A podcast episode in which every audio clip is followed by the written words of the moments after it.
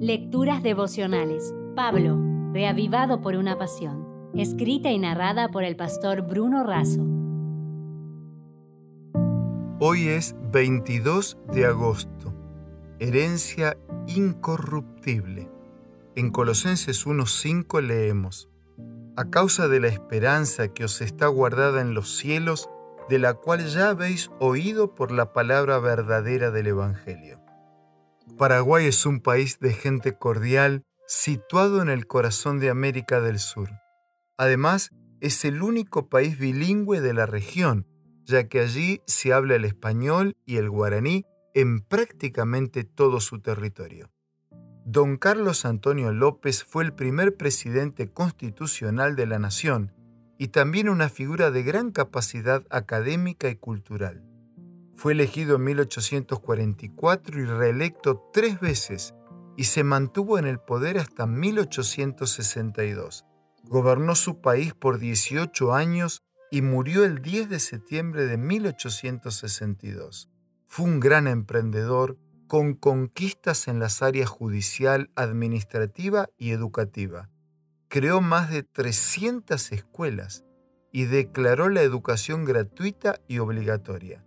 Soñaba con el desarrollo de su pueblo. Una de sus frases más famosas es, las escuelas son los mejores monumentos que podemos ofrecer a la libertad.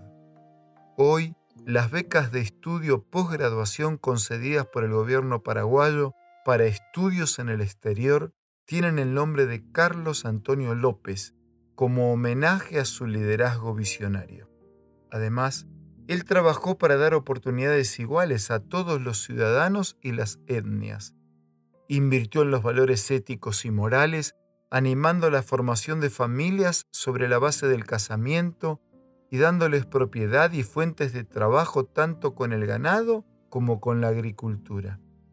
Cuando se conmemoran las fiestas patrias del Paraguay en el corazón de América del Sur, vamos a celebrar juntos, pero también aprovechar para reafirmar nuestro compromiso con la patria superior que está en el cielo, donde las conquistas de grandes líderes quedarán pequeñas ante el Rey de Reyes y Señor de Señores, una tierra renovada y purificada de todo pecado y que será el corazón de todo el universo.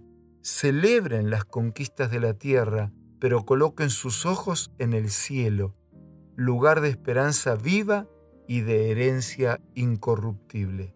Por eso Elena de Huay nos exhorta. El cielo debe llenar nuestro corazón y nuestra vida diaria. El Señor está por venir. Oímos los pasos de un Dios que se aproxima. Oh, cuán glorioso será verlo y recibir la bienvenida como sus redimidos.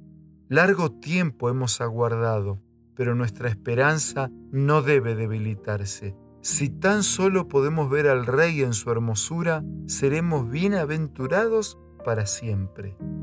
Siento deseos de exclamar, vamos rumbo a nuestro hogar.